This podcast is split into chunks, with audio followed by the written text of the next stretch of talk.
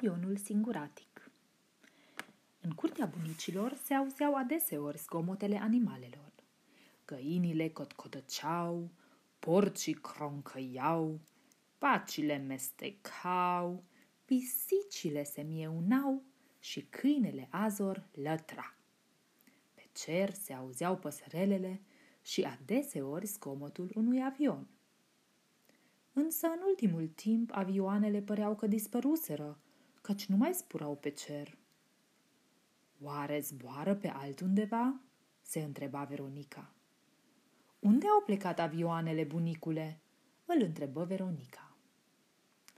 Avioanele fac pauză o perioadă, pentru că mulți oameni s-au îmbolnăvit și nu pot zbura cu ele, iar ele nu vor să zboare singure. Vrei să mergem să le vizităm? Ca să nu se mai simtă atât de singure, o întrebă bunicul. Da, bunicule, ce idee bună! îi răspunsese Veronica. După câteva zile, Veronica și bunicul ei merg la aeroport în vizită la avioane. Acestea stau aliniate unul lângă celălalt și par să doarmă. Ochii vântului, sau turbinele, cum le numesc oamenii mari, sunt acoperite cu un material roșu. Picioarele sau roțile, cum le numesc oamenii mari, sunt blocate de niște pietre mari. Așa se asigură oamenii că avioanele nu se mișcă singure din loc. Putem să mergem mai aproape, bunicule, ca să ne vadă avioanele mai bine și să știe că am venit, spuse Veronica. Bunicul avea un bun prieten la paza aeroportului și împreună cu Veronica au avut voie să se apropie de un avion mai mic, numit Beta. Bună ziua, avionule Beta, spuse Veronica. Cum te simți? Nouă ni s-a făcut dor de voi, avioanele, așa că am venit în vizită. Fără voi pe cer, este foarte liniște. Oh, dar ce surpriză minunată, fetiță dragă! spuse avionul Beta. De mult timp nu ne-a mai vizitat nimeni și ne simțim cam singuri aici, fără oameni. Rostul nostru este să ducem oamenii sus pe cer, spre țări și orașe îndepărtate, pentru că ne place să zburăm. Fiind mereu aici, pe pământ, noi suntem cam triști. Mai adăugă avionul Beta. Ah, ce rău îmi pare că sunteți triști, avionule drag, spuse Veronica. Putem să vă ajutăm cu ceva? Ce v-ar face fericiți pe tine și pe frații tăi celelalte avioane? Hmm.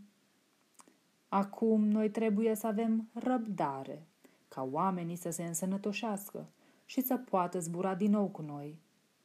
Însă deja visăm la ziua în care totul va fi din nou așa cum a mai fost – Cerul va fi plin de frații și surorile mele, care vor dansa cu bucurie deasupra norilor. Soarele ne va lumina și încălzi din nou cu puterea lui. Norii furioși și furtunoși ne vor zgudui puțin, dar în final se vor împăca din nou cu noi, iar vântul ne va împinge la destinație. Ah, ce vis frumos, spuse Veronica. Și eu visez să zbor într-o bună zi cu voi, să urc în avion pe scările din față, ca să trag cu ochiul în cabina pilot, piloților la nenumăratele butoane și luminițe, să primesc un biscuite sau o ciocolățică de la stewardesa zâmbitoare și să-mi caut locul de la geam în labirintul scaunelor din avion. Poate voi avea voie să-l iau și pe cățelul Azorel cu mine. Ce s-ar bucura și el!" Și promit să-l țin aproape de mine și să-l pun să stea cu minte sub scaunul din fața mea ca să nu se sperie nimeni. Dar nu vă este greu când tot avionul e plin de oameni? Îl întrebă Veronica pe avionul Beta. Nici de cum! Noi suntem puternici și cu ajutorul vântului și al piloților pricepuți vă putem purta pe voi oamenii sus pe cer. Trebuie, desigur, să mâncăm bine, adică să ne alimentăm cu așa numita cherozină, cum spun oamenii mari, înainte de a porni la drum. Îi răspunse avionul Beta. Ah, ce mă bucur că te-am putut vizita, avionule Beta, spuse Veronica. Mai odihniți-vă puțin și visați la toate locurile frumoase unde să puteți zbura când oamenii se vor însănătoși. Eu abia aștept să spor cu voi deasupra norilor, cât mai aproape de soare. Să ne revedem cu bine, avionule drag. La revedere, avioanelor! Pe drumul înapoi spre casă, Veronica deja visa la ziua când va putea să zboare cu avionul Beta sus pe cer.